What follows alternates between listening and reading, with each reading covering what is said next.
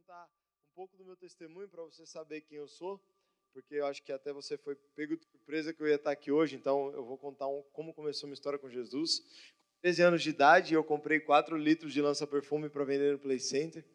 E aí os old school aqui conhecem o Play Center bem, que era o melhor rolê que tinha de excursão na escola, não era verdade? Então eu ia para o Play Center vender droga, eu comprei lança-perfume, falei, minha vida vai ser ter uma biqueira, vou abrir uma boca de fumo e vou fazer uma parada desse tipo aí para ganhar dinheiro. E eu não era dos caras que usava droga, não, eu vendia. Então você está ligado que quem vende não usa geralmente que quer ganhar dinheiro, né? Mas quem vende e usa acaba se embananando, sempre aprendi isso, então eu ia seguir essa vida aí. Até que nesse dia que eu peguei esses quatro litros de lança-perfume, cheguei em casa, assim que eu pisei na porta de casa, minha mãe olhou para minha cara e falou: Aidan, falei, oi. Ela falou: seguinte, sua avó teve um sonho com você. Falei, putz. Minha avó não é, não é cristã, não era, não é ainda. Aí eu falei, meu Deus do céu, o que está acontecendo? Aí minha mãe falou, você não sabe que sonho que era? Eu falei, ah, ela falou: sua avó sonhou que você tinha droga na sua mochila depois da sua escola hoje. Falei, Satanás dá sonho, mãe, sabia? Tô brincando. É, sonho do capeta. O diabo que deu esse sonho para minha avó. Aí minha mãe falou: Não, posso ver sua mochila? Eu falei: hum, Claro!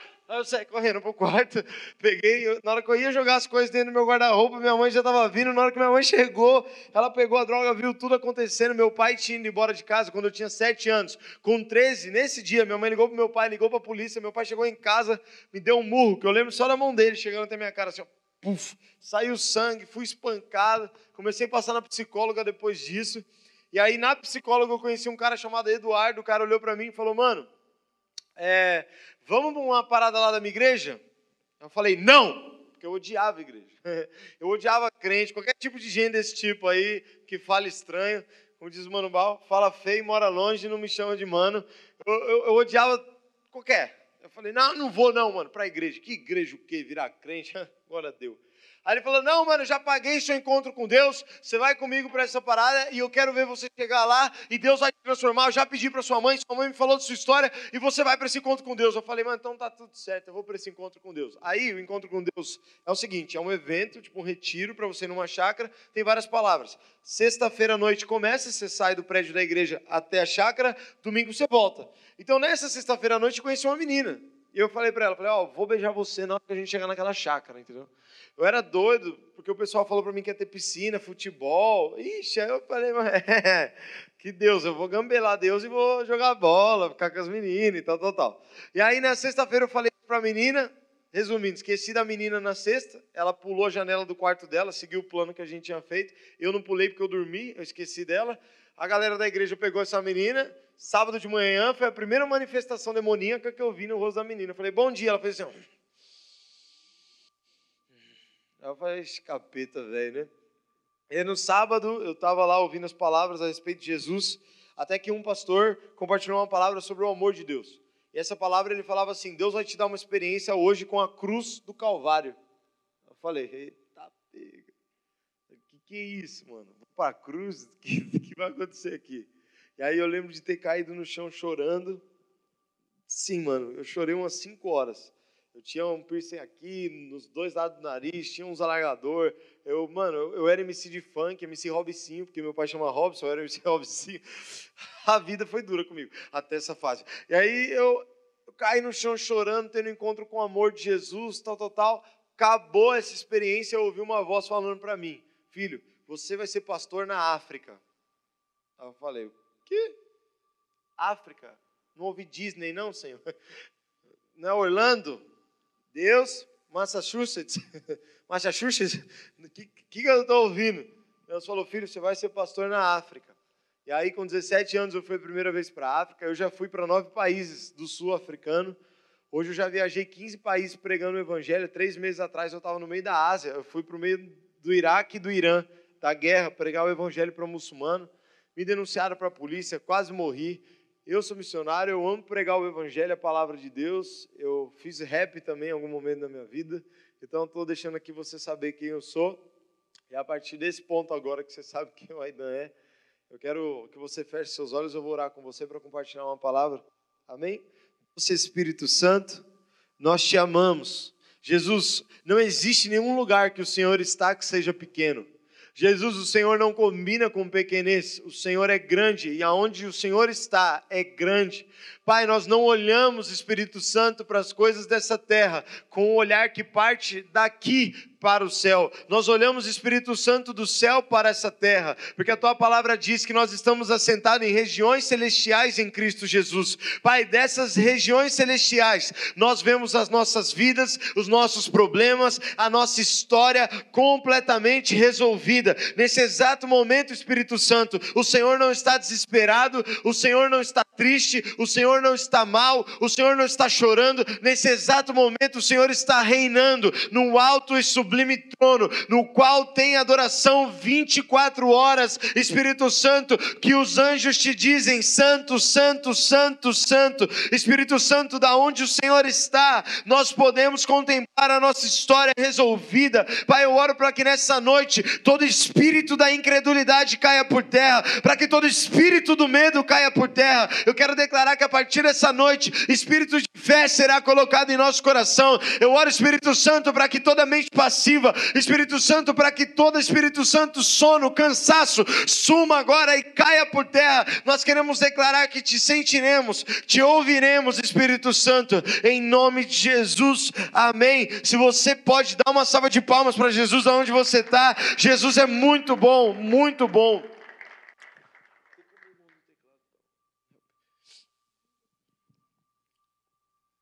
Irmãos, queria que você abrisse sua Bíblia, por gentileza, lá em Lucas 9, 28. Por favor.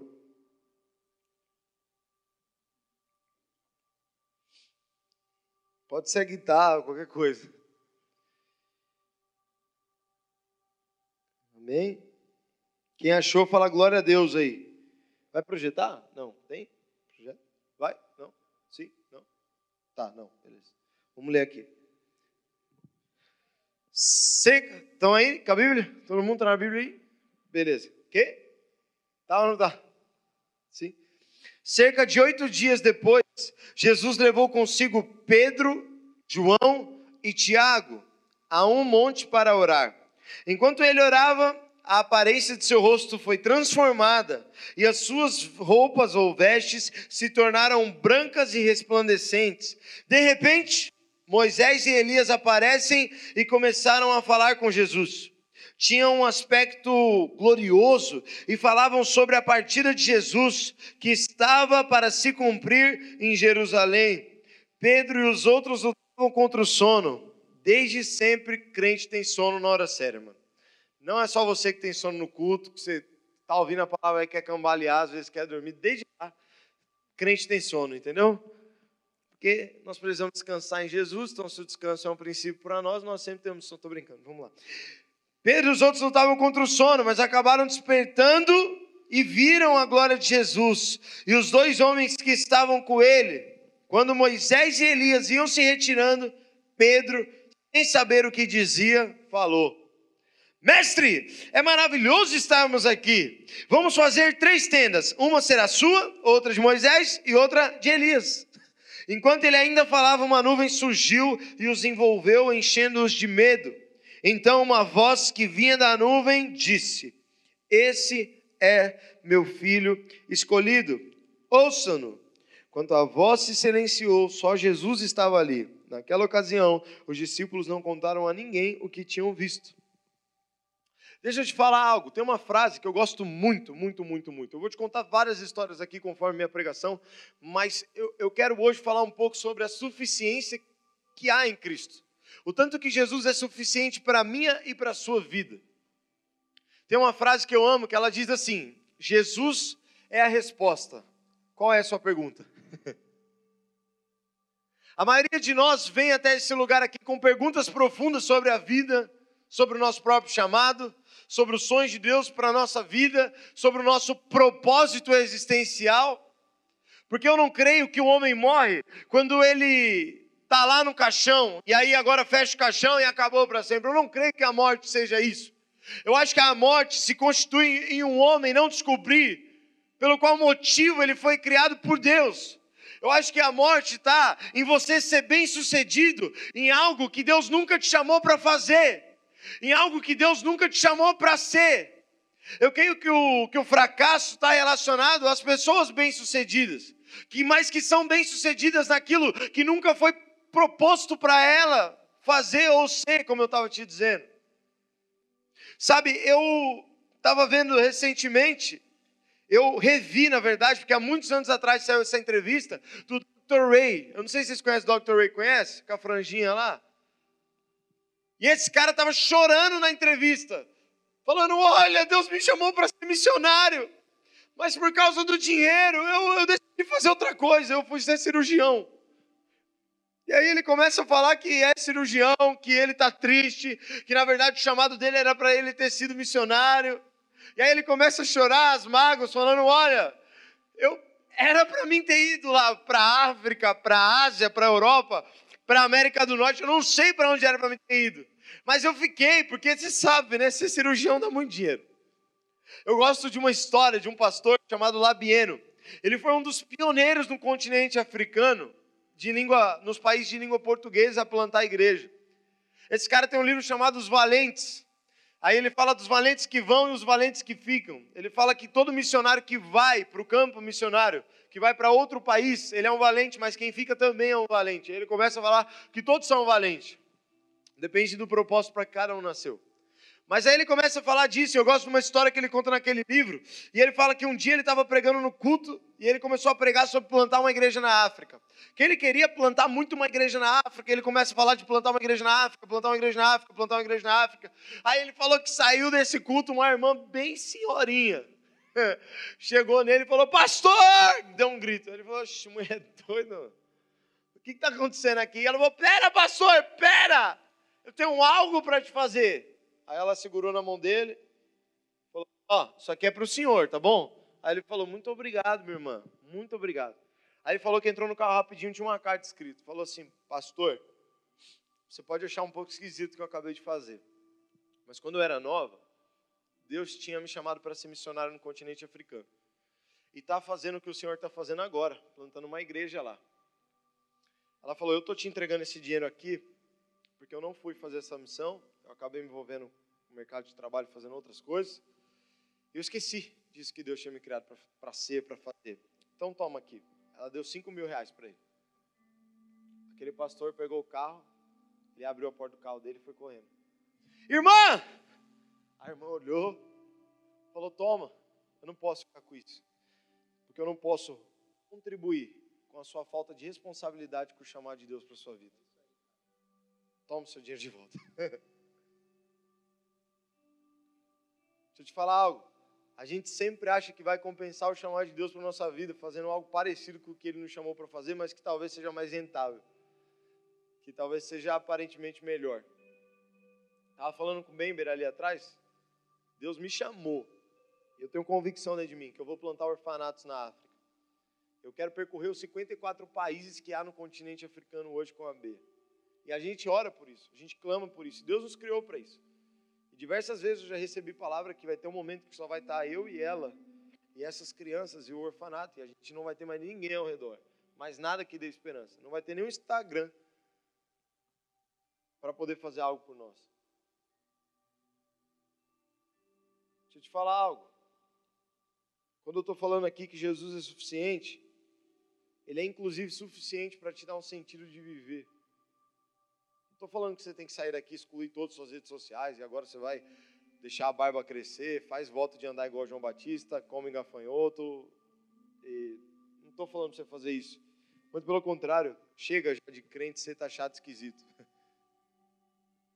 Jesus veio para nos fazer ser mais parecidos com o mundo do que menos parecido com ele.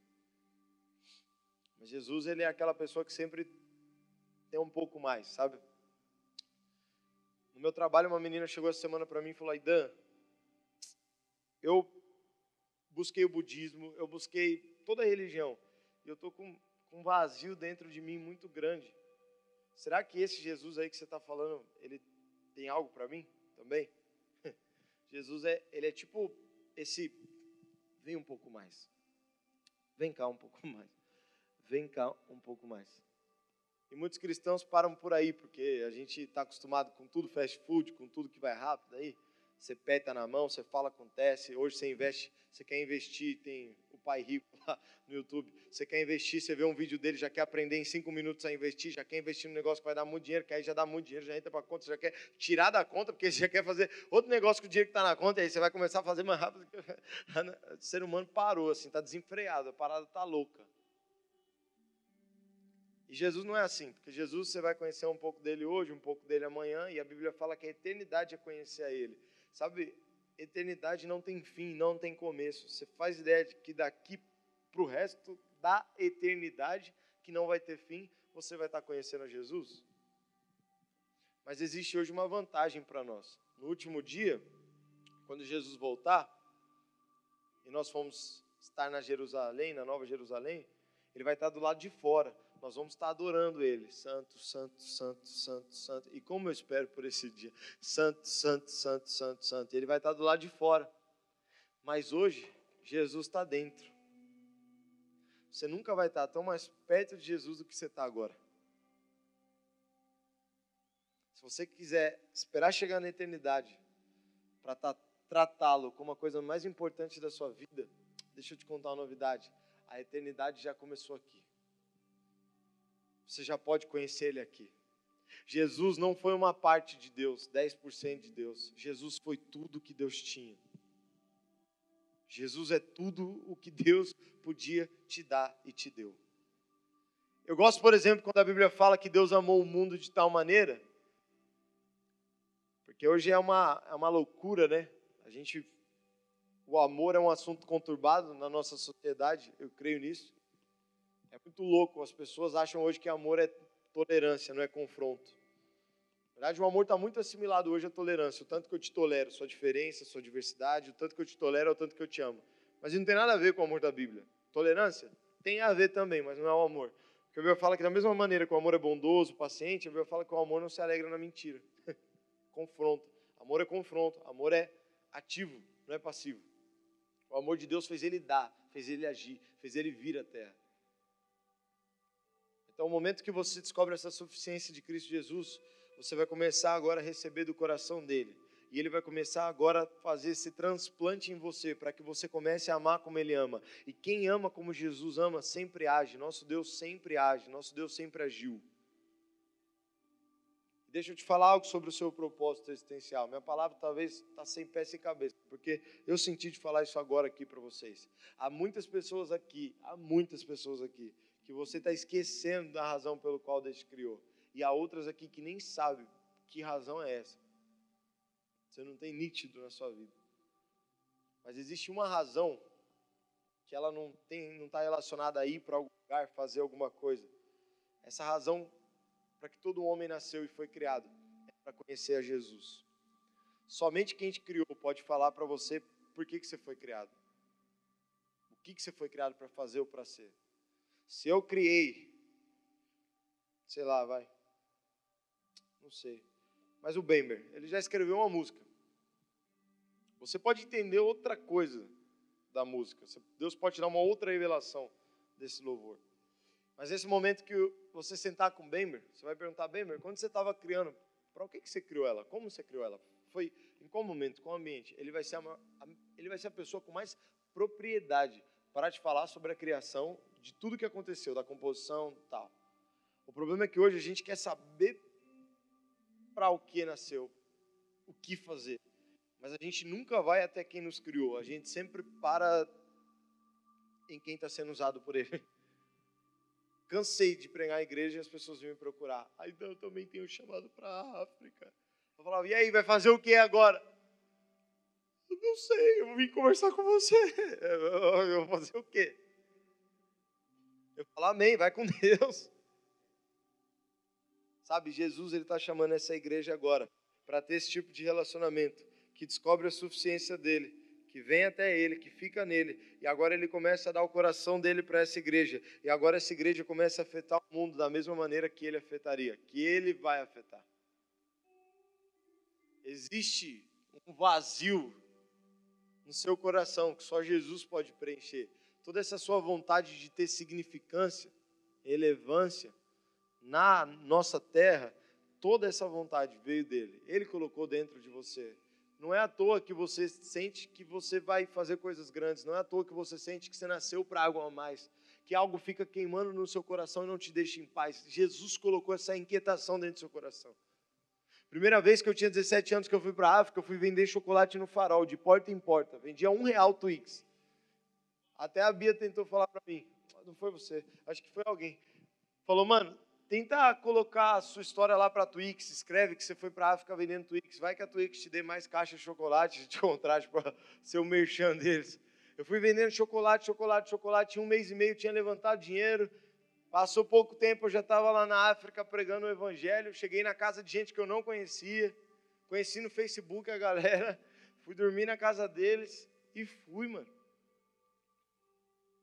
Sabe, tem um avivalista que ele fala uma frase que eu amo, que ele fala, olha, a igreja cristã não precisa de um chamado de Deus para ir para as ações, para pregar o evangelho, para ser quem é. A igreja precisa de um pé no traseiro, com um chute no traseiro. Porque o chamado de Deus foi dado dois mil anos atrás. Você acredita que todas as questões que você tem na sua cabeça ainda, sobre ser amado, sobre propósito, sobre tudo, está na Bíblia? Na Bíblia que você tem lá na sua casa, aquele livro que está lá fácil para você. Está fácil, está aqui, você pode abrir, ler, você vai, você vai poder já já estar tá compartilhando sobre ele. Um livro vivo. 1.600 anos para ser escrito, 16 séculos. Começa lá com Moisés, termina com João. É um milagre só de estar na sua mão essa Bíblia. Pega ela com carinho, abre lá e se acha nela. Ela tem poder para transformar realidades. E não tem como você conhecer a Cristo Jesus sem ser exposto ao Evangelho. E da onde sai o Evangelho? Da palavra. E da onde você vai ser transformado conforme você é a palavra. Deixa eu te falar, não tem prazer maior nessa vida que conhecer Cristo Jesus. Mas a palavra de Deus é um caminho que é fácil para todos, porque Deus não é muito louco. Deus está sempre no mesmo lugar, sempre na mesma hora, sempre do mesmo jeito, sempre fácil de achar, sempre dentro de nós. Deus está sempre falando, sempre querendo colocar coisas novas no seu coração, sempre querendo te lembrar dos sonhos dele para você. Mas o problema é que nós não estamos sempre no mesmo lugar, nós não somos fáceis como ele é fácil de falar. Na verdade, o problema não está relacionado a Deus que quer falar sempre, mas está relacionado ao cristão que quer falar sempre e não quer ouvir sempre. Eu vou, eu vou, eu vou pregar o evangelho. Hoje está na moda essa palavra, pregar o evangelho. Pregar o evangelho, vamos pregar o evangelho, pregar o evangelho. Todo mundo pregar o evangelho, vamos pregar o evangelho, vamos pregar o evangelho. E glória a Deus. Mas a Bíblia fala que a criação, ela aguarda ansiosamente a manifestação de quem? De quem? Olha, a Bíblia não fala que a criação aguarda ansiosamente a exibição dos filhos de Deus ela aguarda a manifestação dos filhos de Deus. E a maioria dos cristãos que eu converso, que quer evangelizar a galera, que quer pregar o evangelho, quer exibir o poder de Deus, quer ver o, o, a pessoa andando na cadeira de rodas, quer olhar para ela e falar: Meu Deus é poderoso, levanta lá que quer exibir o poder de Deus. Mas quando é manifestação, não vem de algo que, sabe, você quer mostrar para alguém, vem de algo que faz parte de você e é tipo inevitável. Jesus jamais quis exibir o reino de Deus. Se fosse para exibir o reino de Deus, Jesus ia descer ia nascer num palácio, Jesus ia ter vindo com uma coroa de ouro. Jesus, eu fico imaginando Buda assim, Buda, do budismo mesmo. Eu tenho uma raiva dele. Deus sabe, está no meu coração. Eu converso com as pessoas budistas, eu tenho uma pergunta chave para todo mundo que é budista. Quantas vezes Buda saiu da perna de índio dele lá e foi te dar um abraço? Me responde. Não, não, não. Budas tem que colocar dinheiro ainda lá, dá umas moedinhas. Rapaz, olha o nosso Deus todo ensanguentado. A Bíblia fala que ele virou um monstro. Morreu. Primeiro ar que Jesus respirou foi de cocô. Já pensou nisso? Foi de esterco. De fezes, ó. Primeiro ar, que delícia. Já foi o primeiro ar que você respirou? Eu duvido, eu duvido que alguém tenha nascido igual Jesus nasceu. Com dois anos de idade, Jesus expulso do país dele.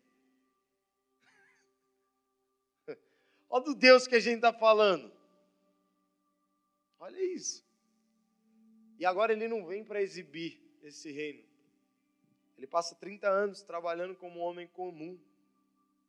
mostrando a sua genialidade em várias coisas que foi colocado para fazer. Mas sabe o que eu acho interessante? É que Jesus, quando passa esses 30 anos, nos três anos, agora ele não vai exibir o reino de Deus. Para todos que ele curava, que ele fazia sinais, milagres, ele falava: oh, por favor, vai e não conta para ninguém que eu estou fazendo, por favor. Não conte a ninguém.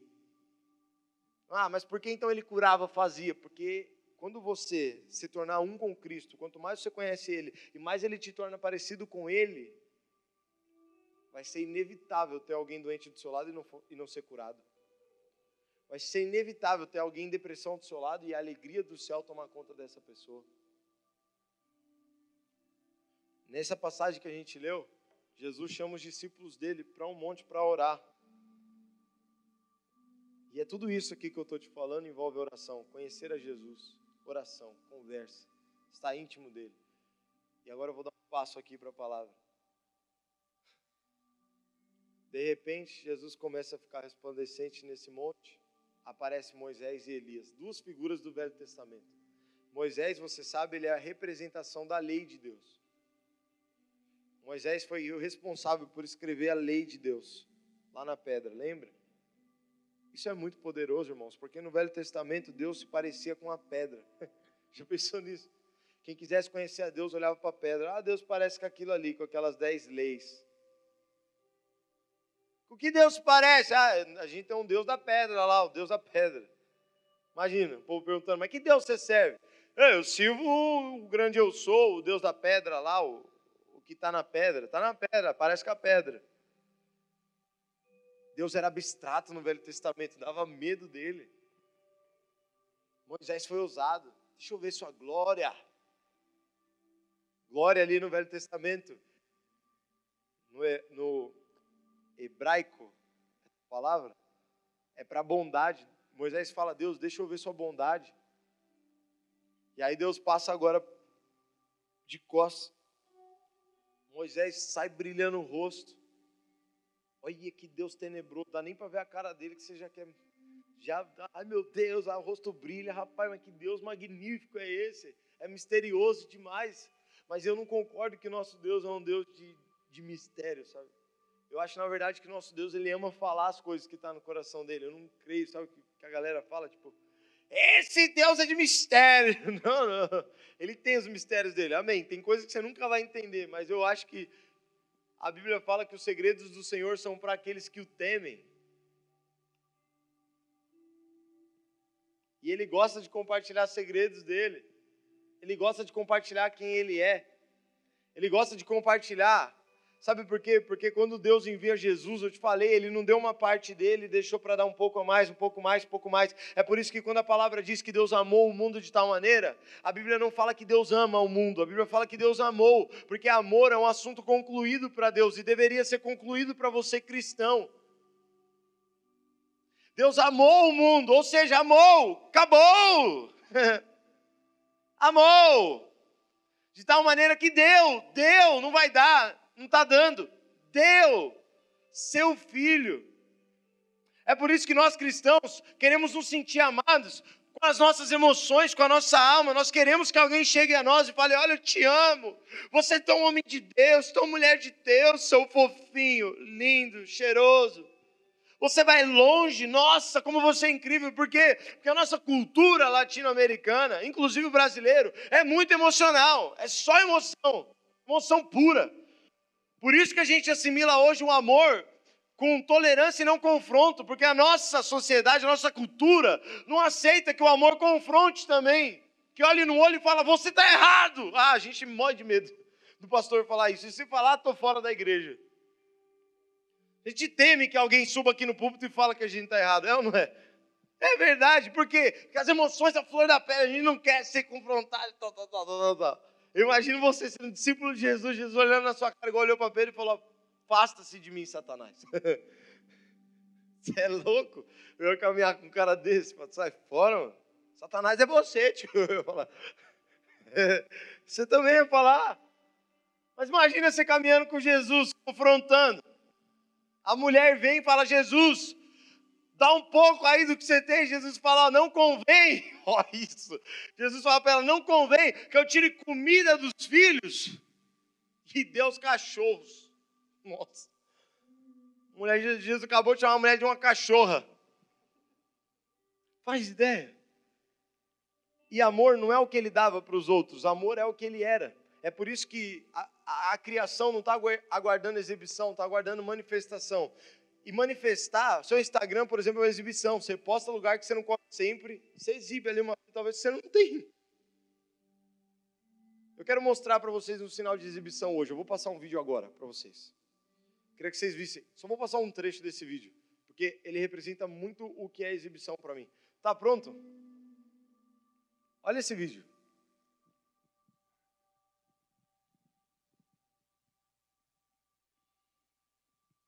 Xarabacatrabalabachou. Aidan é um Aidan de mistérios, estou brincando. Isso aí. Tem áudio? Som. Nessa hora tá rolando uma bagunça doida lá no vídeo. Eu vou, vou falar aqui o que está acontecendo. Estou brincando. Vou narrar. Se não der, tá de boa. Oh, agora é o vídeo. Deixa eu sentar aqui. Vai lá, vai lá. Manda ver, na hora que estiver pronto.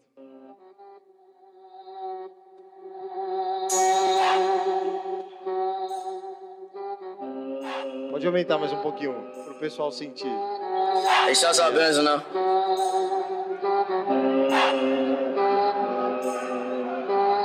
Tell these fuck niggas pull me up, pipe up. Wow. I know what y'all little motherfuckers want to hear. I know what you want to hear. Pode passar um Listen, pouquinho pra eyes on frente. Keep your motherfucking hands up. Vai agora. Keep your hands up. All right. Hey, y'all gotta let me go for this one. Listen. Listen. I'm gonna walk Yeah. on your shoulders. Hold my legs. Hold my legs. I do not want to fall. Vou caminhar aqui com os meus soldados. Segura as minhas mãos. Caminhar aqui pelos meus soldados. Sorry. Hey. Yeah, hey, Hey. yeah, Hey. yeah,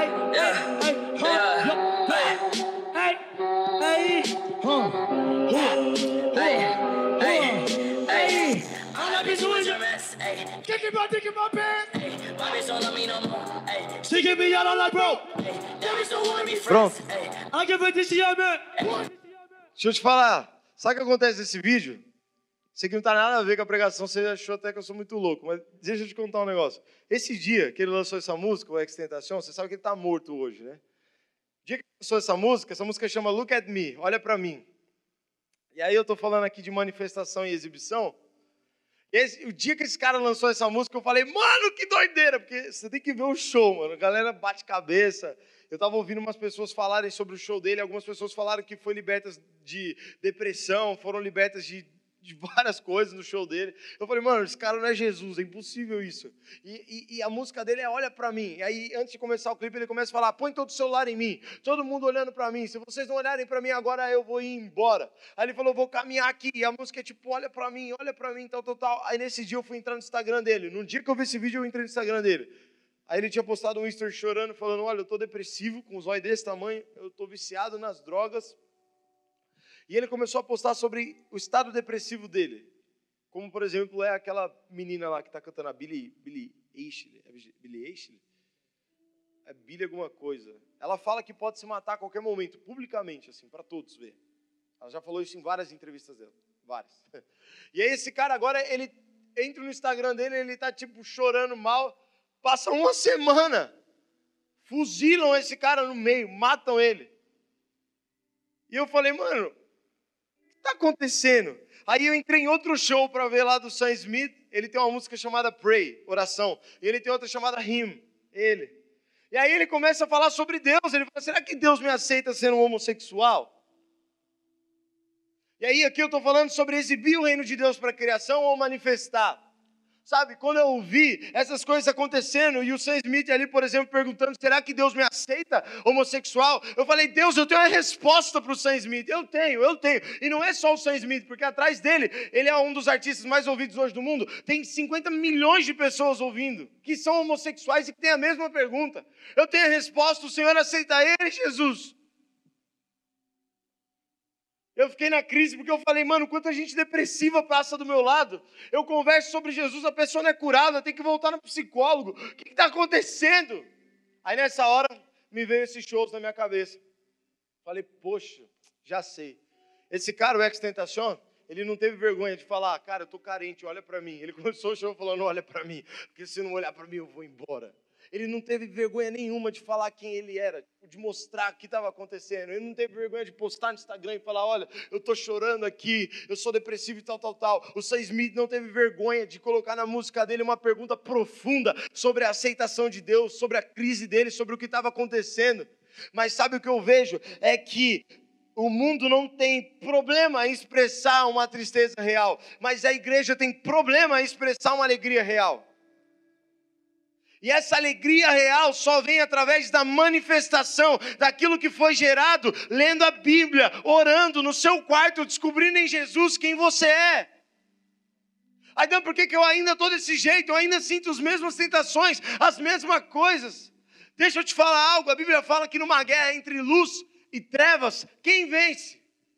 A luz, as trevas se dissipam diante da luz se dissipam. Então por que, que a gente passa pela nossa escola e na nossa escola ainda tem aquela prostituição nível hard? Por que, que tem ainda aquelas meninas que estão perdendo a virgindade ainda muito jovens? Por que está acontecendo isso nas nossas escolas? É porque a luz não tem se manifestado. A luz quer exibir o poder de Deus, enquanto Deus não está nem aí para exibição enquanto Deus não está nem aí, para que você saiba falar bem para pregar o Evangelho, para que você tenha um Instagram cheio de seguidores, ou um canal de YouTube, Deus não está nem aí para exibição, Deus quer manifestação, e o que é real é real, você sabe o que é real na sua vida, você sabe. Quando você vai embora daqui, sua casa é real, sua família é real. O que você sentiu de Jesus aqui é real. E só essa luz que é real, que transforma, vai bater as trevas realmente. O mundo não precisa que você chegue lá falando, eu conheço Deus, a cura que vai te curar agora. Ele precisa que você fale do seu jeito. Olha, eu já fui curado da dor de cabeça, eu conheço a história de um homem lá da cruz e tal, e, e a Bíblia fala que ele pode curar. Posso orar por você? Pode. Curado. Sem palavras bonitas. E agora Moisés que aponta ali para a lei, você sabe que lei, voltando a falar do monte, você sabe que lei aponta para um relacionamento com Deus por mérito. Você sabe que na lei de Deus, quando Deus dá os dez, testa, os dez mandamentos, com certeza não era para o homem cumprir os dez mandamentos, jamais foi para o homem cumprir. Os dez mandamentos era para mostrar o tanto que Deus é perfeito e o tanto que o homem é ruim, para ver se quebrava o coração do povo, para que o povo voltasse para Deus.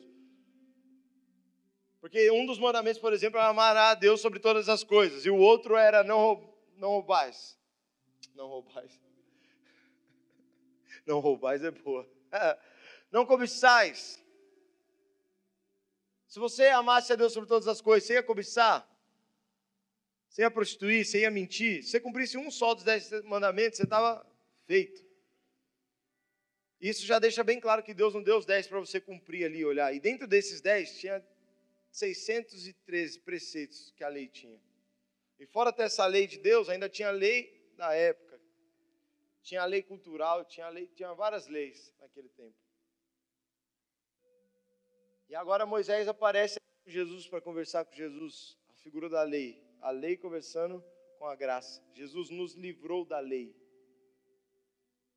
da maldição que havia na lei, da condenação que havia na lei. Na lei, Deus escreveu, você leu, não fez? Pau comeu. Era assim. Estava ferrado. Já era para você. Mas quando Jesus vem, ele te livra agora dessa condenação de ser perfeito, porque ser perfeito é impossível. Só existiu um homem que tentou ser perfeito e esse homem foi o diabo. De Deus é excelência, não perfeição. Se você quer ser perfeito, você está no lugar errado, mano. Igreja não é lugar de gente perfeita. É lugar de gente que é excelente, que faz o melhor com o que pode, com o que tem nas mãos e com o que é. Isso é excelência. Perfeição é totalmente contrário. E agora a lei, você tinha que ser perfeito para cumprir ela, e é por isso que nenhum homem cumpriu. Mas agora Jesus, ele é perfeito, ele cumpre ela, e agora, antes na lei, estava escrito. Estava escrito assim, ó. Uma plaquinha aqui, ó. Não pise no púlpito. Bem pequenininho ali, ou bem grande, do jeito de você imaginar. Não pise no púlpito. Essa era a lei de Deus. Era uma direção para o povo não fazer alguma coisa, para o povo seguir. Era uma direção que falava a respeito do caráter de Deus. Por exemplo, quando Deus fala sobre o amor, ama a Deus sobre todas as coisas, amor faz parte de quem Deus é. Então toda a lei ali tem a ver com o caráter de Deus, com quem Ele é. A lei é boa, porque ela expressa quem Deus é. Mas era ruim para o homem, porque o homem não podia cumprir. Agora Jesus vem cumpre toda a lei, perfeito, ele cumpriu toda para te livrar dela, da maldição dela. Aí ele vem, pega a lei, essa placa escrito não pise no púlpito, e ele coloca dentro do seu coração. Então hoje, por exemplo, ah, não quero roubar. Você não vai ler mais numa pedra, porque Deus se parece mais com a pedra. Mas agora você pode checar o Espírito Santo dentro do seu coração e na hora que você tentar roubar, você vai se sentir mal fazendo isso, porque a lei não está mais fora, está dentro, está aqui dentro. Porque agora o próprio Deus, que tem amor, que não rouba, que não cobiça, está dentro de você. E agora você e ele se tornam um. E agora virou natural para você cumprir a vontade de Deus, porque ele já está dentro de você e ele te ajuda a cumprir. Gálatas 2:20, já estou crucificado com Cristo. Ninguém se crucifica sozinho.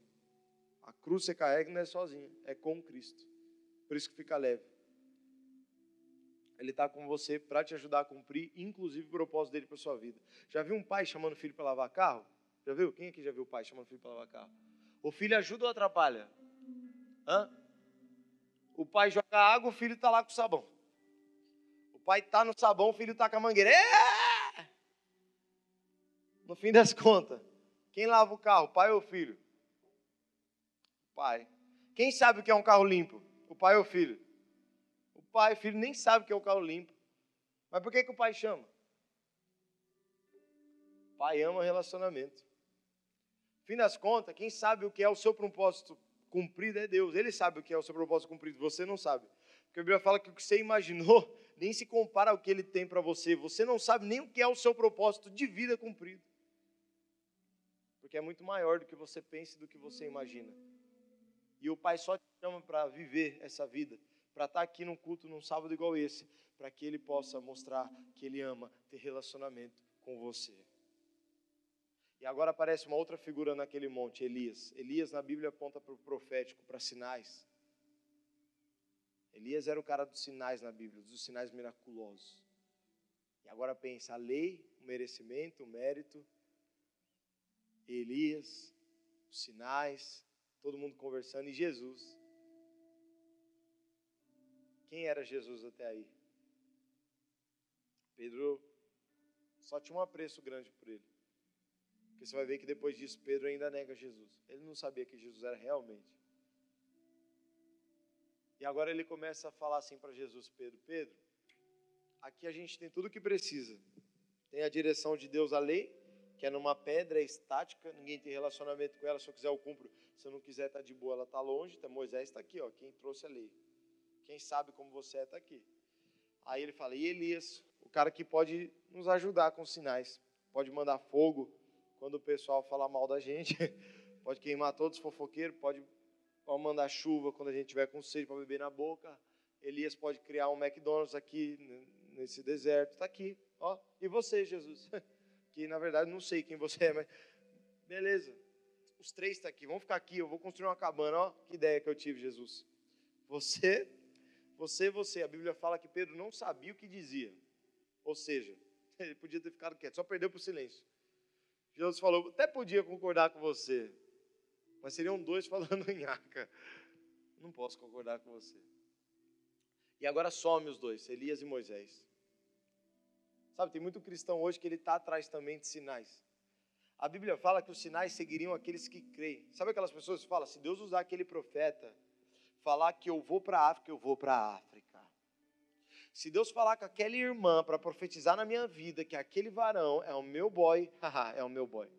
Ninguém tira ele das minhas mãos.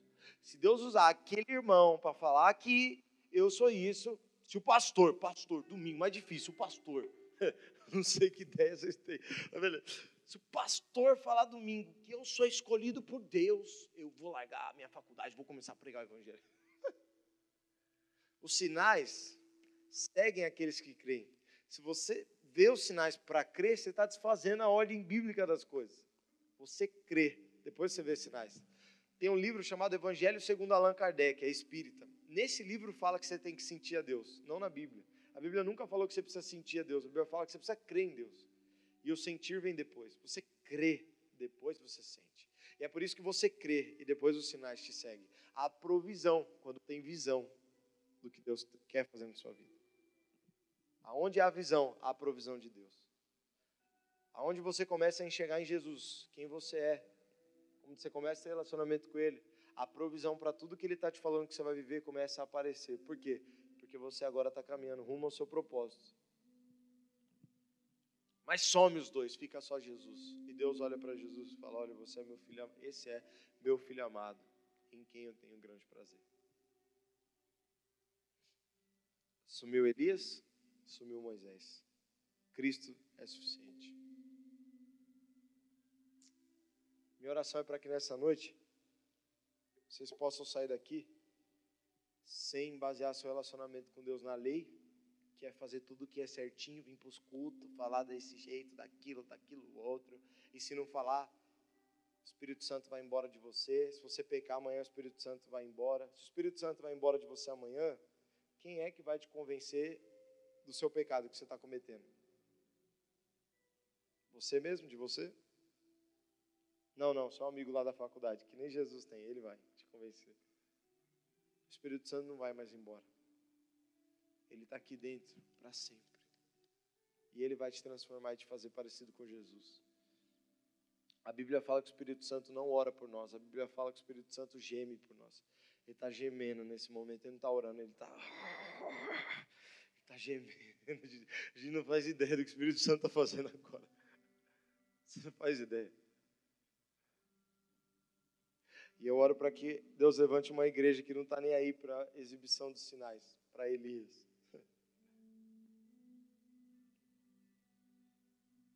Hoje não tem espaço para a gente construir cabana para a lei, para Elias, para os sinais e para Jesus. Não dá.